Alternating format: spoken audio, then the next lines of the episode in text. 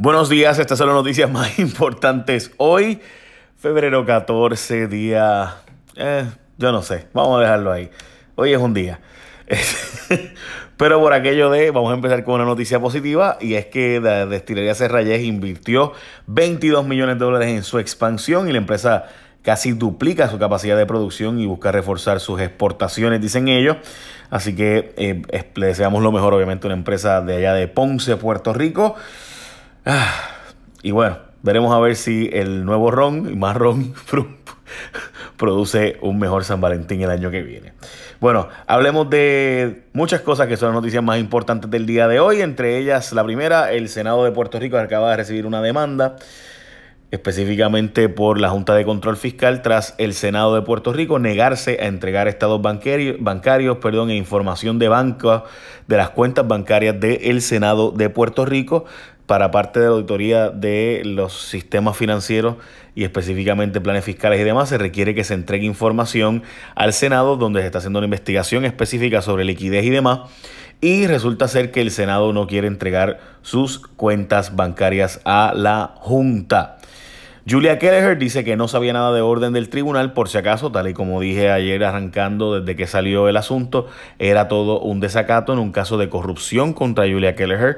Eh, hay muchos rumores de investigaciones en educación, pero son otros 20 pesos. Lo cierto es que ayer solo fue un asunto de desacato. Oiga, que no es poca cosa. O sea, el tribunal da una orden y hay que obedecerle. Resulta ser que ella dice que ni sabía que había una orden de entrega de documentos e información sobre el caso de Rocket Learning. Así que, pues obviamente sí, hay que cumplir con las órdenes de los tribunales. Se supone que se cumplirá de hoy desde septiembre de 2018, así que tampoco es. O sea, una cosa es que no haya, ¿verdad?, una intención criminal y otra cosa es que no estés entregando datos solicitados por los tribunales. Bueno, la Junta demandó al Senado, como les dije, ¿verdad? Pues resulta ser que Pesquera parece que va a tener que demandar a la Junta, porque los chavos de sueldos de policía no están seguros. Dice Pesquera que la nómina de la policía no va a darse, no va a haber dinero completo. Así que muy animados que van a estar los policías hoy cuando se enteren de que, según el jefe del negociado, o más bien de la, del Departamento de Seguridad Pública está diciéndoles que es posible que se queden sin cobrar para mayo y junio. Así que veremos a ver, pero difícil creer eso. Él dice que no es seguro, que la semana que viene lo sabrán, eh, etcétera, pero pues nada. En fin, anteriormente la Junta había dicho que era por el pago del bono de Navidad, que se iban a quedar sin poder pagar la nómina. Pesquera dice que no tiene nada que ver con el bono de Navidad, que se debe a unas lagunas en cuanto a que la Junta le asignó menos presupuesto. Bueno. Sigue perdido el avión que iba con suministros a Venezuela, todavía es un misterio dónde está, pero se dice ahora que va a estar llegando a Colombia la mercancía desde Puerto Rico. Bueno, veremos a ver. Eh, que yo esté ¿verdad? con él, veremos a ver, pero es que llega un momento que uno ni sabe de qué decir. Yo creo que ahí el, el, ¿verdad? hasta el gobernador lo cogieron, porque de verdad que no tiene sentido lo que está pasando. Bueno, según los europeos, Puerto Rico es una lavadora. La Comisión Europea coloca a Puerto Rico en una lista de 23 países con problemas de lavado de dinero y financiamiento del terrorismo.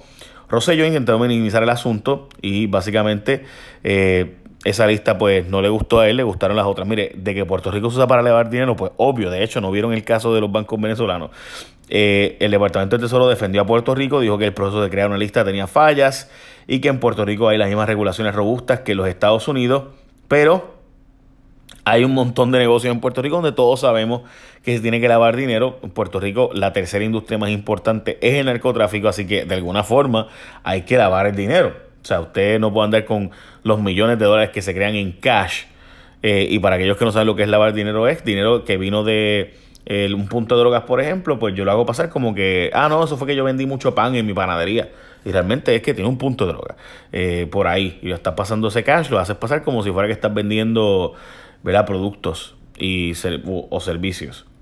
Y eso pasa continuamente cuando un abogado coge chavos en cash para representar el punto de droga y se convierte en el abogado del punto, pues está lavando dinero.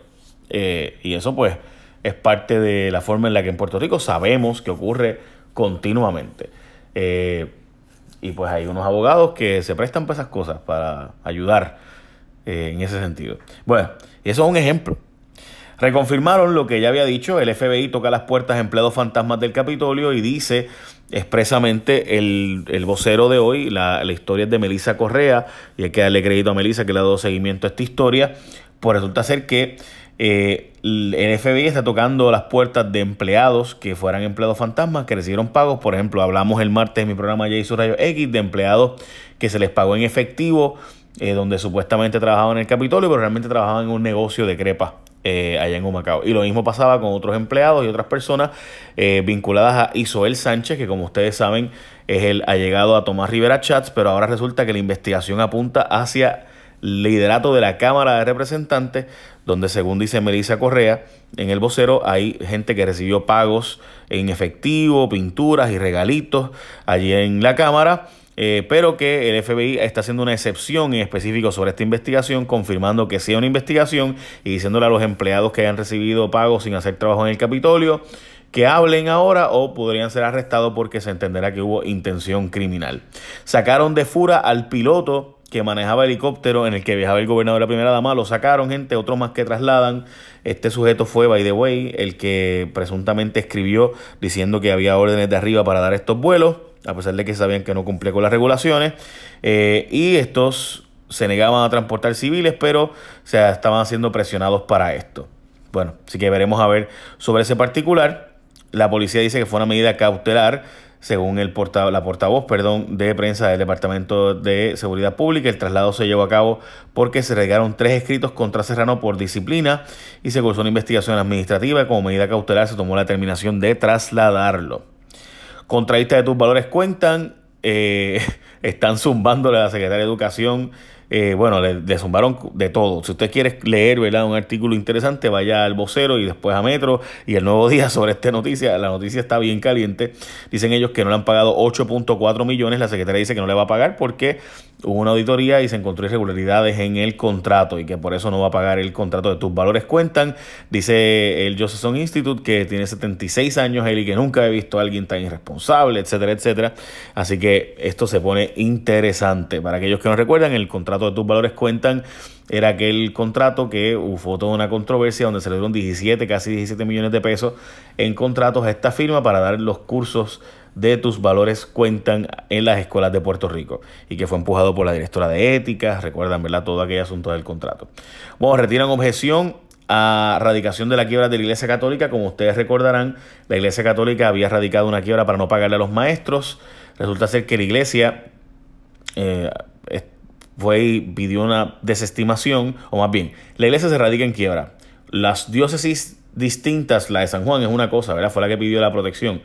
Pero las otras diócesis en Puerto Rico están diciendo, pero es que no tengo que ver con eso porque son las de San Juan, yo soy de Mayagüez y la de Ponce no tiene que ver con eso.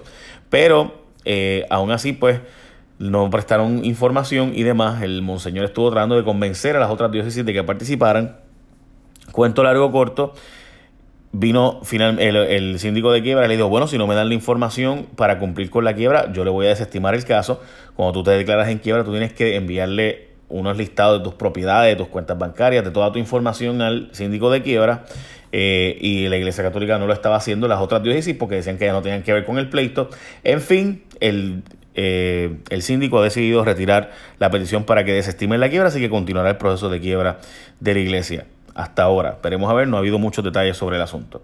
Cambios al sistema de exenciones de la Universidad de Puerto Rico. Ahora no va a haber exenciones de 100% ni para estudiantes eh, de honor ni atletas, sino que eh, van a ser de menos del 100% y solamente habrá 100% de exención, o sea, no pagarán matrícula los militares. La OPR está trabajando un sistema de becas para ayudar a estudiantes aún con exención y la beca PEL no puede sufragar el costo de la universidad, o sea, si usted no puede pagar todos sus costos, pues por ingresos pudieras clasificar para becas que no pagues nada, pero no habrá exenciones de 100%. Jennifer López celebrará sus 50 años con gira y viene para Puerto Rico el 26 de junio. El montaje es de 1.4 millones, así que debe ser una cosa bestial eh, el asunto. Estudiantes del OPR de Ponce amenazan con paro de 72 horas por politiquería de la rectora. Dicen que el proceso de, de reglamento de los estudiantes y demás escogieron un procurador estudiantil, pero la rectora quiere poner en la posición una persona presuntamente vinculada al PNP y a la alcaldesa Mayita Meléndez. Los bonistas del patio dicen que se merecen que le paguen los millones a sus abogados, específicamente Rafa Rojo dijo que eh, merecen que se le paguen los 7 millones de dólares que ellos eh, se supone que cobraran.